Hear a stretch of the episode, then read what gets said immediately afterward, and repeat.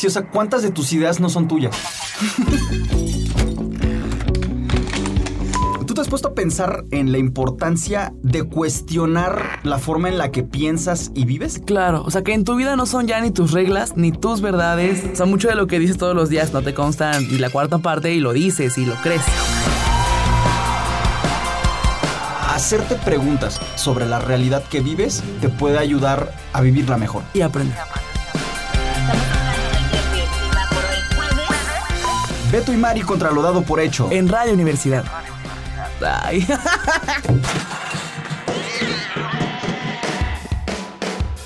...88.5 San Luis... 91.9 Matehuala.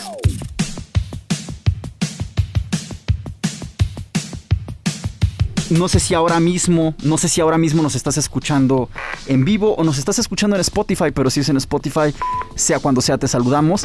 Estamos aquí para platicar un tema que es necesario hablar, es un tema que es importantísimo hablar, pero sobre todo hablar con respeto, hablarlo con, con seriedad. Yo, yo, no sé si cuando viste el anuncio de sexo anal en este programa, como interrogante, como sexo anal, no sé si, si pensaste, oye, ¿qué onda? ¿A poco van a hablar de eso a las 6 de la tarde? Y mi pregunta sería en todo caso, ¿por qué no? ¿Por qué no hablar de eso a las 6 de la tarde? ¿Por qué no hablar de eso en términos generales?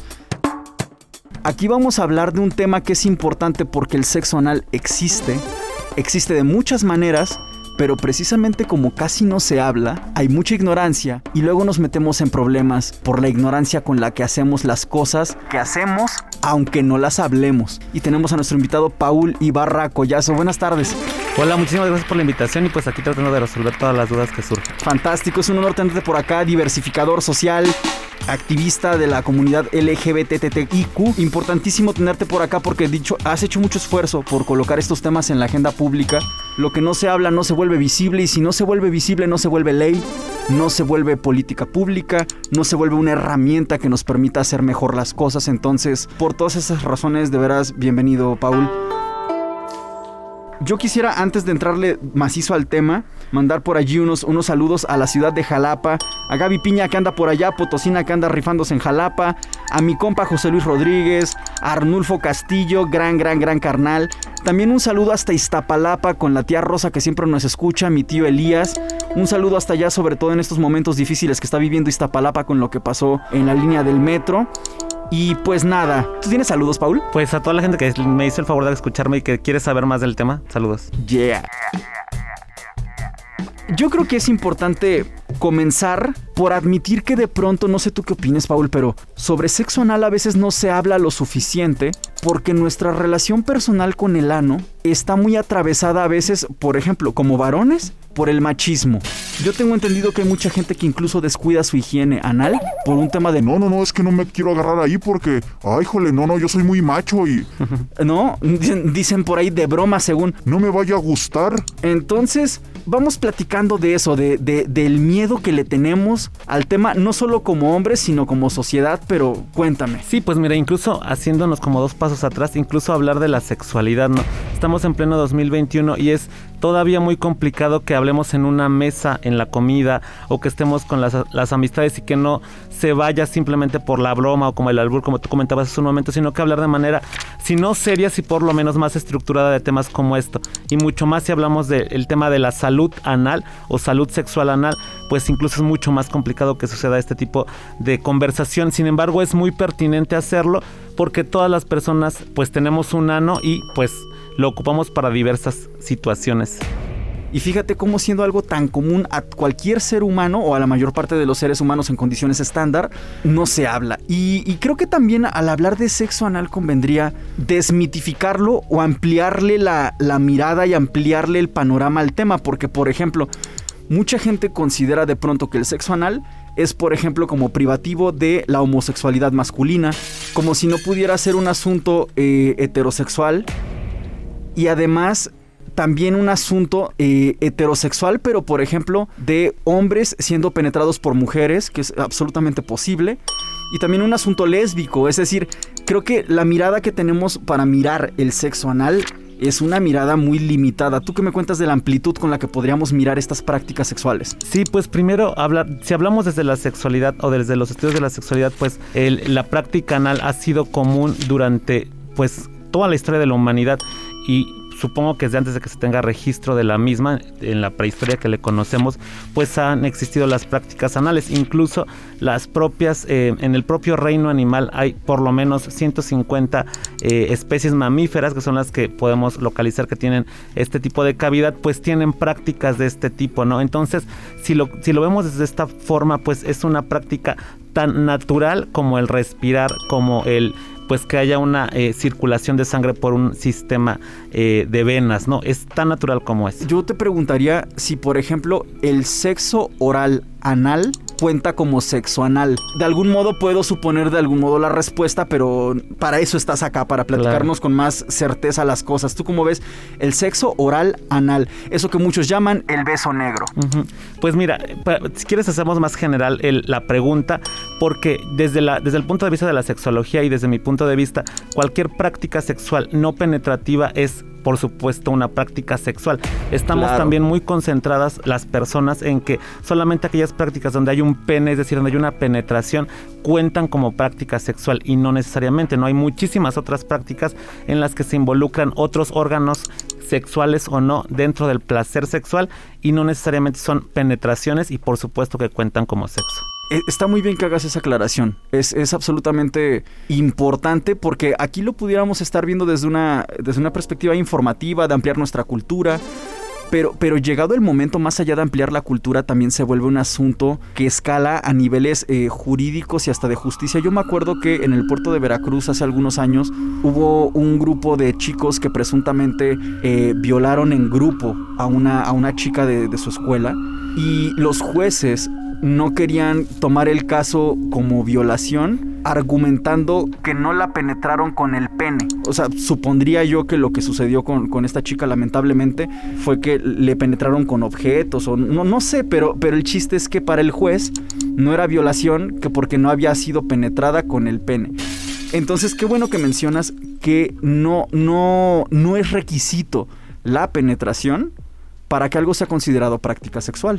Así es, sí, e incluso pues eh, tratando también de desmitificar este tipo de prácticas fálicas, ¿no? La sexualidad siempre ha estado muy ligada al pene y pues eso hace que se invilicen las prácticas lésbicas, las prácticas entre personas heterosexuales, que por algunas circunstancias biológicas el, hombre de la relación no puede eh, tener una, una erección y entonces esto también incluso limita las posibilidades de placer que puedan tener las personas por el simple hecho de que se busca que haya una penetración fálica, ¿no?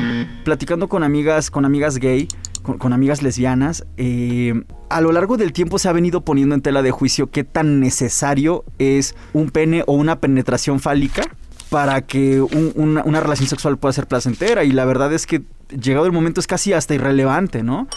Pero, pero sí, o sea, se tiene esta cultura, es, finalmente es machismo, finalmente es patriarcado. Y, se, van generando estas, estas miopías. ¿Qué, qué, más, ¿Qué más tenemos dado por hecho erróneamente acerca de definir o pensar o aproximarnos al sexo anal que se te venga a la mente? Lo primerito es eh, este miedo y este aparte complejo tabú e incluso asco que le tenemos a esta parte de nuestro cuerpo. Hay que empezar por ahí, ¿no? El ano es una parte de nuestro cuerpo y muchas personas, no quiero generalizar tampoco, pero le tenemos repulsión a esta parte de nuestro cuerpo. Y yo sí he dado muchísimos talleres sobre salud sexual anal y empiezo con esto, ¿no? ¿Quiénes de nosotras, nosotros conocemos nuestro ano? ¿Qué color tiene? ¿Qué textura tiene? ¿A qué huele? ¿A qué huele en diferentes situaciones? Eh, ¿Qué temperatura tiene? En fin, hay cosas que tendríamos que saber de nuestro ano, como lo sabemos de otras partes de nuestro cuerpo, que no necesariamente son así. Entonces creo que podríamos empezar con eso. Hay muchos mitos, muchas creencias relacionadas con esta parte que es de nuestro cuerpo, ¿no? Si bien por ahí tiene una de sus múltiples funciones, es que es el paso por el que eh, pues circulan los desechos fecales que llegan hacia otros espacios que hoy los tenemos bastante elaborados con, con los temas de la globalización y de la industrialización. Pero eso es otra cosa. Eh, pues hay desechos, que son orgánicos nuestros también no y que tampoco les tendríamos por qué tener esa repulsión que les tenemos. Sin embargo nos han enseñado a o hemos aprendido más bien a que este tipo de fluidos que son las heces fecales y este, este espacio de nuestro cuerpo que es el ano sea repulsivo para nosotros mismos. Y, yo, mientras te escuchaba yo hablar de todo esto, me quedé pensando que, por ejemplo, que en la pareja heterosexual, si coincide la menstruación con el momento de presentarse una relación sexual, es muy común que una persona diga, va, pues de todos modos, no pasa nada, o sea, se tienen otras precauciones, pero... Se puede, ¿no? El organismo de la mujer en este ejemplo hipotético está desechando el endometrio. Está, el momento de menstruar es básicamente eso. El cuerpo se está deshaciendo de algo. Y si es cierto que tener relaciones sexuales en el marco de esta circunstancia es un tanto diferente, pero tampoco imposible, tampoco es repulsivo. Resulta que es de lo más normal. Entonces me pregunto por qué en el caso de el ano no pudiera ser una cosa que viéramos como en el mismo sentido o en el mismo tenor de cosas. Es decir, sí tiene, sí se necesitan ciertas precauciones, ciertas condiciones, pero de todos modos se puede y sin poner cara de fuchi, no lo sé. ¿Tú qué opinas de esto que acabo de decir? Sí, pues tiene que ver justo con esto que hemos aprendido, ¿no? En realidad, eh, pues pues este lugar de nuestro cuerpo es, tendría que ser tan común como lo es cualquier otra parte. Sin embargo, pues debido a diferentes circunstancias hemos aprendido que no sea así. Eso por un lado. Por el otro, también eh, ya hay un tabú hacia la sexualidad y entonces tampoco es tan, tan viejo lo que hemos aprendido respecto a este tipo de prácticas sexuales. Apenas llegó con el capitalismo y apenas llegó con esta instauración de la familia nuclear como parte central de las prácticas humanas que se privilegió el coito vaginal heterosexual como la máxima eh, cúspide de la, de la, relación amorosa, por así decirlo, deshaciéndose o desdeñando un poco las otras prácticas que existen a lo largo de la historia. Pero eh, justo, justo esta práctica, la práctica anal, tiene las mismas o incluso a veces hasta más eh, facilidades prácticas para su realización que el propio sexo vaginal en el caso de las parejas heterosexuales, ¿no? Y pues bueno, tiene que ver con el placer, ¿no? Tanto el capitalismo como la, la, que llama, lo que llamamos la cristiandad creó, ha creado figuras muy particulares para, el, para los amoríos, por un lado, y para el erotismo también. Y en la, en la parte erótica, pues se han privilegiado cierto tipo de prácticas y de ejercicios que se pueden realizar. Y la práctica anal no. ¿Y por qué no? Porque implica que no haya más que placer. Más que placer, más que placer, más que placer. ¿Sabes? Entonces eso, eso no está bien para nuestro Dios. Lo mismo que el sexo oral. Es una práctica eh, la cual va en contra de la Biblia. Aunque la Biblia no le dice específicamente, no practicará sexo anal ni sexo oral. No se lo dice, pero tampoco le dice que no fume. Todos los órganos del cuerpo Dios los dio para una función específica. Dios dio la boca, Dios dio el ano y todas las cosas con una función específica. Pero la perversión del hombre ha sido tal, la cual ha desviado las, los propósitos, los órganos del cuerpo de la mujer, los órganos del cuerpo del hombre, y eso es pura perversión sexual en la mente de las personas. El capitalismo ha tenido como gran aliado y como gran herramienta muchos de estos cultos eh, monoteístas, no, no solo uno, hay, hay, muchas formas, pero finalmente lo que se busca mucho es la, la sumisión. Hay una gran llave para abrir la puerta de la bendición y la victoria, que indudablemente es humillarse, ¿qué dice ahí? Ante Dios. Humillaos, y así arranca la palabra, Humillaos pues bajo la poderosa mano de Dios. Note que no dice la mano de Dios, sino que dice la poderosa mano de Dios pues sí, que estén agachadas, que estén inhibidas, que estén bajoneadas. Eh, y en todo caso, justamente el placer por el placer no se nos permite porque una persona que va experimentando el placer por el placer es cada vez más libre, anda cada vez de buen humor. Una vez me decía eh, la doctora Rosana Reguillo, decía, es que desde la tristeza no se cambia el mundo. Entonces, conforme vamos experimentando el placer por el placer, somos más libres. Y te entiendo perfecto lo que me, lo que me comentas ahora. Y también es cierto que nuestro modelo de familia... Siempre seremos la pareja ideal, la pareja ideal. Procede de algunas dinámicas incluso romanas que lo que estaban buscando en su momento era tener más soldados, porque pues eran un imperio y un imperio grande, entonces tener más soldados era importante Y hoy en día con, con, con todo el asunto industrial, todo el asunto capitalista, sí se necesita tener esto que descaradamente llaman recursos humanos. Y el sexo anal no produce recursos humanos. Todos los órganos del cuerpo Dios los dio para una función específica. Por cierto, hablando tanto de lo que estamos hablando, que es el, el- el sexo anal y, y los temas ligados alrededor del ano, es una práctica que teniendo las, las, las precauciones y sobre todo la información, eh, la preparación adecuada, puede ser absolutamente eh, normal y placentera y todo. En ese sentido me gustaría entrar al terreno de las recomendaciones. O sea, no sé si, si también es como llegar muy directo y haya que ver otras cosas antes, pero por ejemplo, ¿qué, ¿qué se recomienda? Porque yo creo que hay gente que puede tener, por ganas de diversificar lo que sucede en la alcoba, cierto interés, pero a veces no sabemos por dónde aproximarnos. Quizás es mi caso, ¿eh? Entonces aprovecho que te tengo enfrente para, para platicar de eso, de por dónde podríamos comenzar, qué necesitaríamos saber antes de comenzar a explorar. Va. Bueno, lo primero, yo creo que antes de esas recomendaciones tendríamos que tener como conocimiento básico, tampoco es que nos vayamos a volver proctólogos, de la anatomía anal, ¿no? Y eso lo vimos en la primaria y en la secundaria en clases de biología, ¿no? Entonces tenemos claro que hay una, un espacio que se llama recto. Este espacio tiene una longitud de entre 7 y 10 centímetros. El recto. el recto. Y entonces también por ahí vamos a desmitificar un poco esto de lo que, de que el tamaño importa o no. Y un, un pene de una longitud promedio entre 7 y 10 centímetros será suficiente para producir el placer. Entonces, no se necesitan eh, eh, penes gigantescos para que haya un placer en ese sentido. Y por otro lado, pues también tenemos que tener un poco claro que después de esto, del recto, hay una pequeña curvatura que es la que ya va a llevar al intestino grueso, ¿no? Y esta curvatura es importante mencionarla porque en algunas ocasiones podemos experimentar algún tipo de dolor porque no hubo como una preparación previa y puede provocar algunas, no lesiones como tal, pero por lo menos un poco de dolor. Fíjate que tenemos dos minutitos antes de irnos, pero sí justamente es importante que visualicemos la, la- la anatomía, ¿no? Porque Exacto. sí, como que la- el último tramo, o sea, yendo de arriba hacia abajo, sí sería el último tramo Exacto. de la tubería. El recto viene, por lo que he podido checar haciendo la tarea para este tema, después viene el esfínter anal, que sería este anillo muscular, ¿no? Y, y después vendrá lo que llamamos ano, que es lo que podemos ver por fuera, ¿no? Claro. Ya es la, la, pues, la terminación. Claro. Entonces digamos que es, es- ese es el último tramito. Y conocer esto es importante justamente para tener estas precauciones. Vamos a un corte.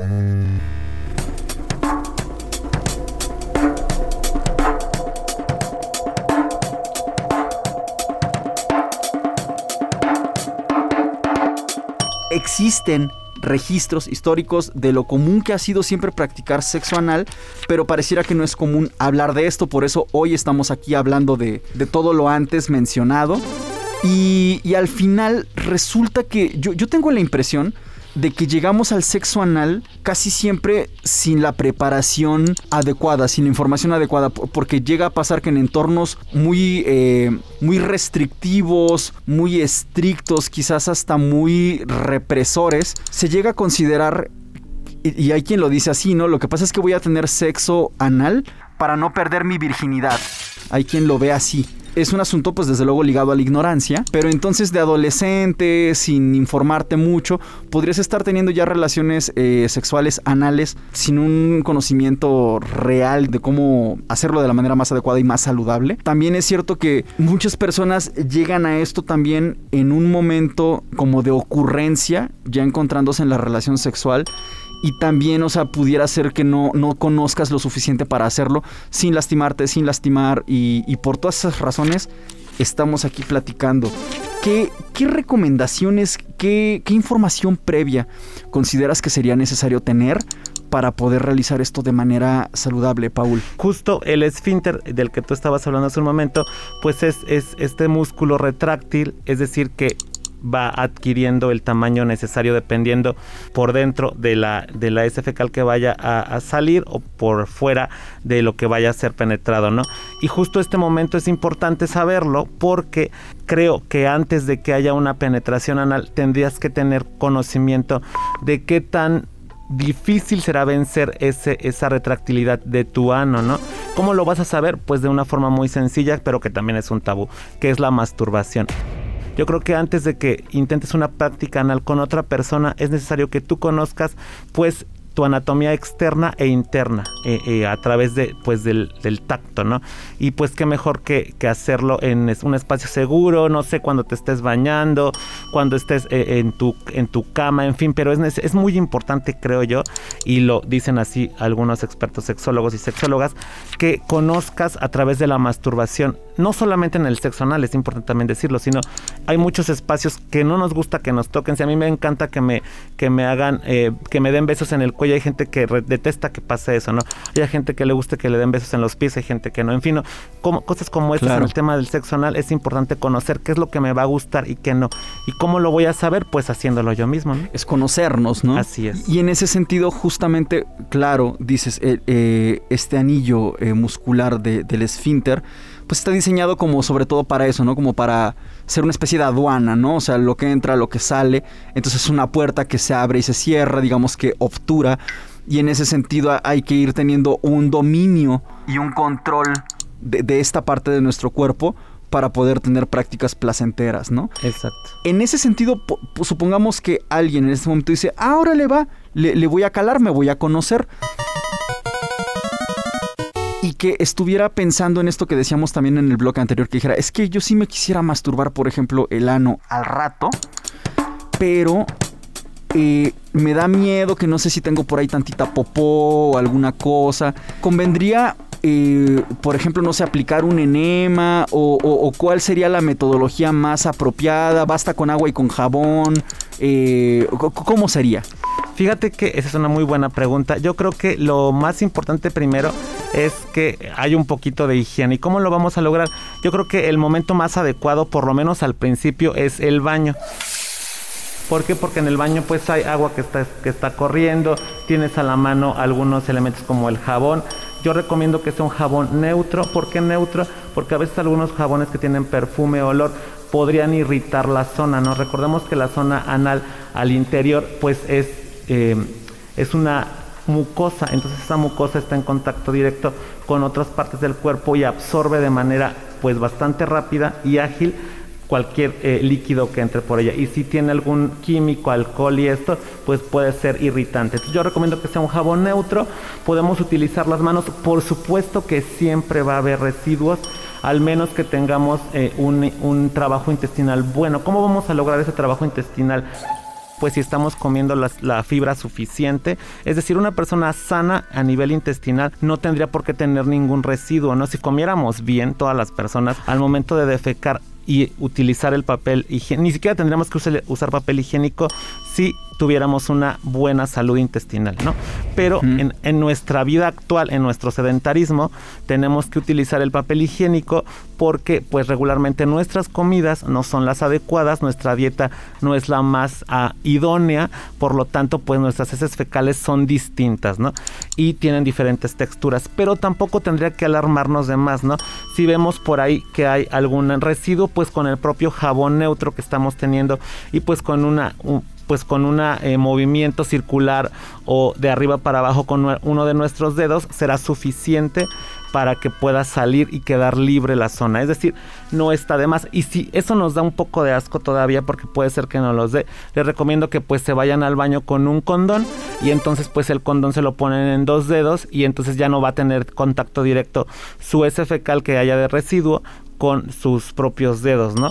Digo, eso ya es como una exageración, pero si hay gente que sí le causa mucha repulsión, eh, eh, pues los residuos fecales, pues hay que hacerlo para que sea mucho más, eh, pues no tan no amigable con ustedes. Pero yo creo que eso es lo primero. Hacerlo en el baño, utilizar jabón neutro. No necesitamos utilizar un enema en ese momento porque lo único que vamos a hacer es estar metiendo uno o dos dedos para probar el placer sexual anal y ver si nos está gustando o no. Al principio, si lo hacemos de manera así inmediata, será bastante doloroso porque es un esfínter, como, yo te, como tú comentabas, que es retráctil y que si es violenta o abrupta la penetración, pues por supuesto que va a tener eh, eh, pues un pequeño traumatismo que se le conoce médicamente, pero que esa palabra a veces nos provoca mucha alarma, pero es simplemente que se va a abrir de manera abrupta y pues nos va a doler. Si lo vamos haciendo de manera paulatina, poco a poco, para eso también existen algunos juguetes como los anillos o como hay unas eh, que se conocen como rosarios que son que empiezan con una bolita muy pequeña y luego van subiendo de intensidad y que las puedes ir metiendo para penetrar, pues te van a ayudar a que se dilate el esfínter y sea no sea dolorosa. Una penetración jamás será dolorosa si es que la hacemos con la precaución adecuada. Ahora, por ejemplo, em, yo me pongo a pensar en. Lo, platicábamos la otra vez, incluso aquí en, este programa con, con, Joan Matamoros, a quien le mandamos un, saludo. Cuando hablábamos en los programas sobre masculinidades, hablábamos de que, por ejemplo, eh, este machismo, esta homofobia, todas estas cuestiones nos han llevado como hombres a incluso perdernos de mucho placer, eh, concretamente hablando del ano. Y platicando sobre, sobre ello, yo me, yo me pongo a pensar que definitivamente es miope creer que disfrutar del placer anal está directamente ligado a la homosexualidad, porque podrías pedirle a tu pareja heterosexual, a tu chava, que te penetre por el ano, de la misma forma como muchos hombres le, solicitan a su pareja que, que si hay chance, ¿no?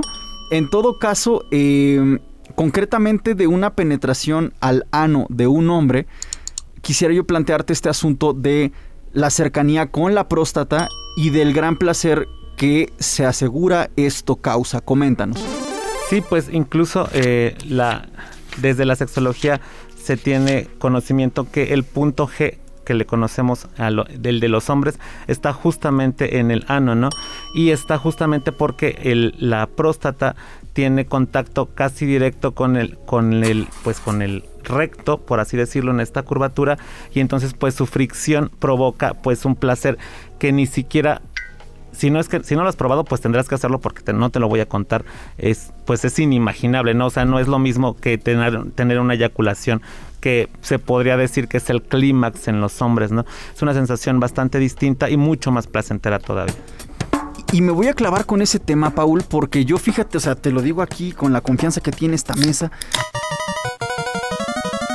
yo traigo curiosidad de eso. Yo nunca he tenido un, orgasmo a través del contacto con la próstata, a través de una estimulación que empieza o se accede por el ano, ¿no? En ese sentido, sobre todo para irme preparando, porque creo que pronto le quiero calar. Tú dices, no te lo voy a contar porque lo tienes que experimentar y me queda claro que hasta que lo viva voy a entenderlo. Pero nada más para estar yo prevenido. Es como que luego, luego al tocar, por ejemplo, eh, lo cercano a la próstata, se siente y llegas de volada o es un ratito de estar estimulando. Supongo que dependerá de la persona, pero ¿qué puedo esperar de esto? Porque yo creo que muchos hombres nos preguntamos eso. Y, no lo hemos hecho y lo tenemos pendiente y te entra tu mexicanidad y tu homofobia y todo el asunto y el machismo. ¿Cómo es? ¿Es muy intenso o permite una gradualidad? ¿Cómo, cómo, se, cómo se vive la experiencia? Pues justo todos estos chistes y albures que tenemos en la cultura mexicana, la mayoría tiene que ver con el falo o con el ano. Y este, este dicho que dice que no lo hago porque después me va a gustar, pues es muy cierto, ¿no? Porque en realidad, pues es una sensación bastante placentera, ¿no? Porque está re bueno. claro. Entonces, pues no es que sea inmediato, por supuesto, te digo, si no tienes la, la suficiente experiencia de experimentar la penetración, pues obviamente al principio va a ser incómodo, incómodo. Digo, las primeras veces incluso vas a sentir como que te estás queriendo hacer del baño, ¿no? Porque es una sensación muy parecida. Digo, incluso... Em, hay muchas, eh, se equipara bastante el orgasmo con esta sensación de ir a miccionar o de ir a defecar, ¿no? Porque si tú piensas cuando estás, te anda muchísimo del baño y vas la sensación es bastante placentera. ¿no? Es un alivio, ¿no? Es un alivio, pero aparte es una sensación placentera más que eso.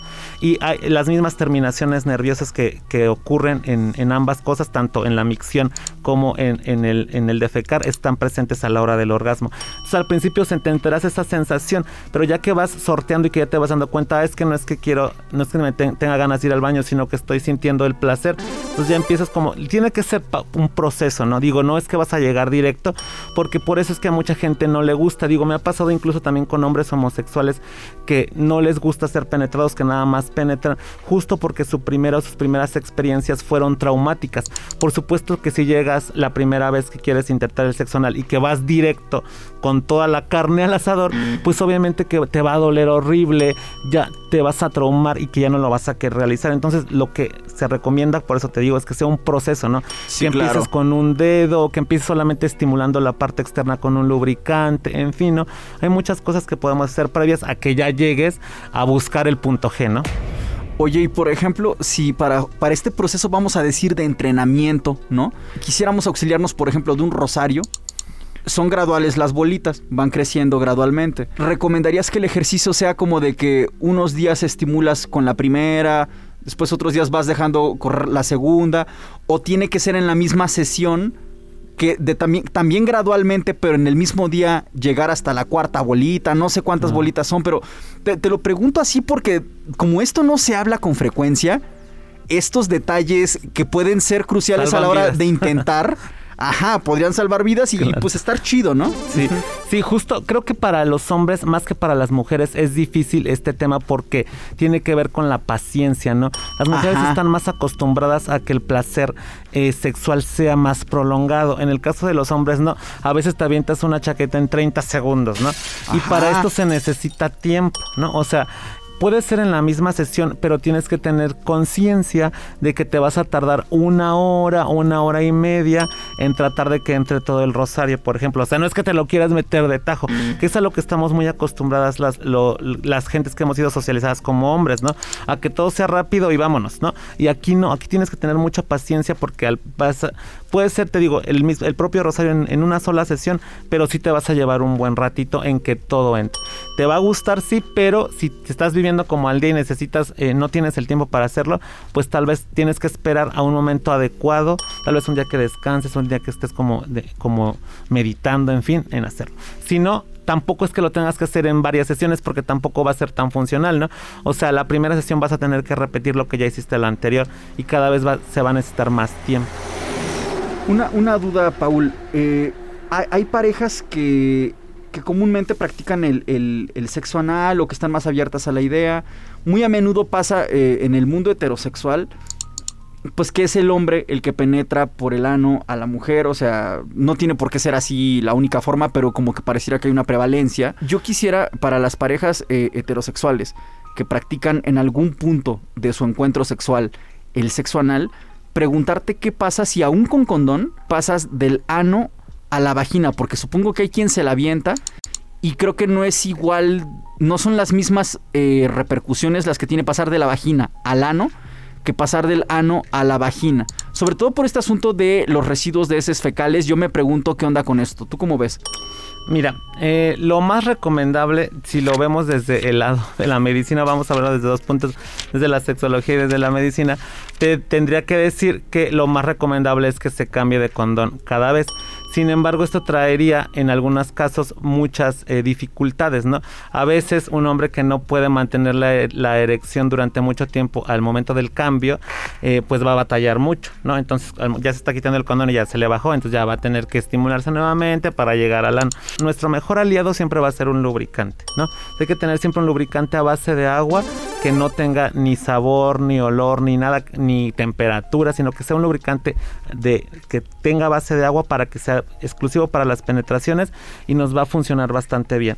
Y si se queda embarrado quiere decir pues que la persona o no había ido al baño antes, porque ahorita les voy a dar unos tips de cómo prepararnos antes del sexo anal, ¿no?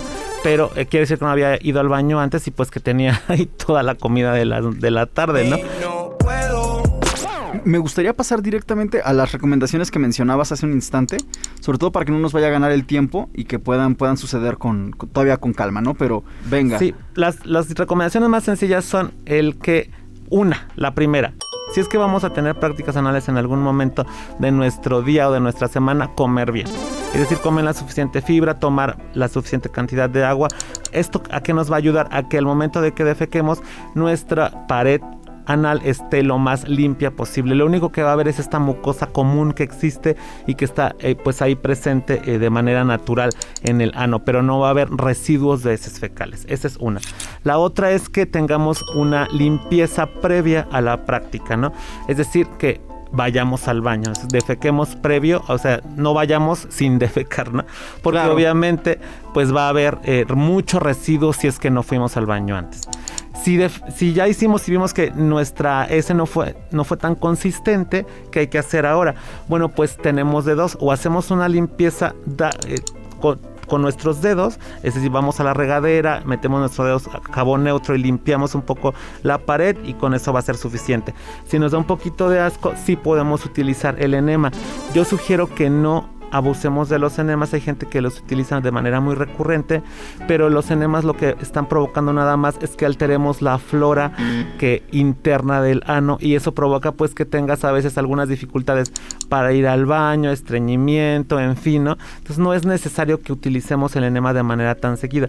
Cada cuando hay que hacerlo, pues si comemos bien, si tomamos la suficiente agua, pues por lo menos una vez al mes, ¿no? Y para saber qué tanto residuo hay adentro. Pero eh, eso nos, nos lo va a indicar la consistencia de nuestra S fecal.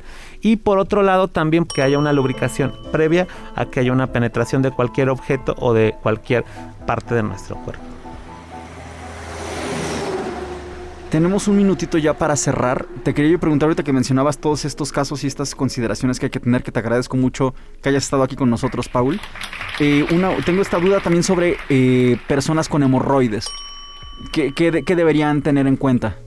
Pues lo primero es que va a ser un poco doloroso al principio, ¿no? Digo, hay que tratarse las hemorroides porque pues sí son bastante incómodas, también son un problema bastante común, entonces porque no hay que apenarnos de que tengamos una hemorroide, en algún momento de nuestra vida la vamos a tener, pero pues tratarla, digo, tampoco es que vayamos a tener eh, algún problema, incluso lo único que podría pasar es que al momento de la penetración pues se vaya a reventar la hemorroide y que vaya a sangrar eh, el, lugar, pero tampoco es que nos vayamos a desangrar. Digo, solamente va a ser un poquito doloroso y ya después se pasa eh, eh, esa, esa situación. Pero solamente esa precaución, digo, tener un poco más de cuidado, usar condón para que pues va a haber una cantidad de sangre considerable, entonces pues para que no haya pues un derrame de sangre y que pueda tener una infección de transmisión sexual que se pueda transmitir a la otra persona por el hecho de no usar la protección. Siempre hay que usar condón y lubricante. Pues desde estos micrófonos te agradezco mucho tu, visita, Paul. Me da mucho gusto que estemos aquí en este programa y en esta estación reflexionando sobre temas que hay que reflexionar con, con esta normalidad, con, esta capacidad de verlo con respeto y sobre todo para que las personas podamos conocernos mejor a nosotras mismas, conocer otras formas de placer que históricamente nos han sido tan, un tanto prohibidas y que no tampoco, tampoco tendrían por qué haber sido prohibidas en, en principio de cuentas. Entonces, es una charla muy franca la que hemos tenido que te la sigo agradeciendo. Es un mes en el que tenemos de artista del mes un grupo, valga la redundancia, un grupo grupero. Traen este, este romanticismo grupero y ellos son los Sharpies. Vámonos con los Sharpies. Se la rifa, se la rifa, se la rifa, se la rifa. Artista del mes. ¿Qué tal amigos? Les saluda Gil Tinajero, guitarrista de los Sharpies. Lo que nos hizo formar la banda fue principalmente nuestra pasión por el género grupero, específicamente en la temática romántica. Esto nos llevó a hacer nuestras propias interpretaciones de las canciones que más nos gustan, como la siguiente.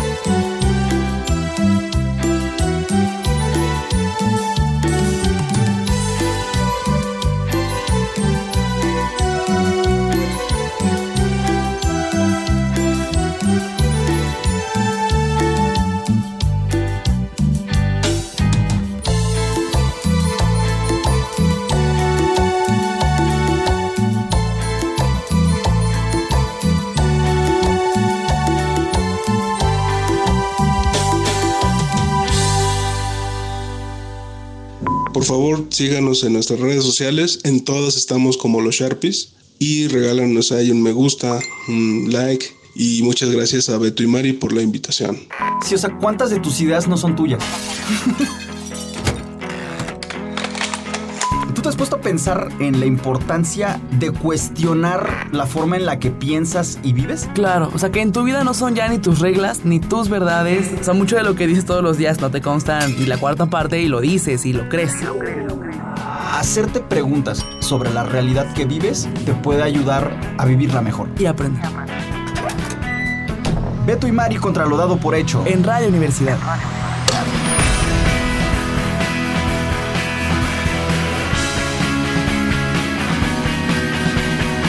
...88.5 San Luis... ...91.9 Matehuala...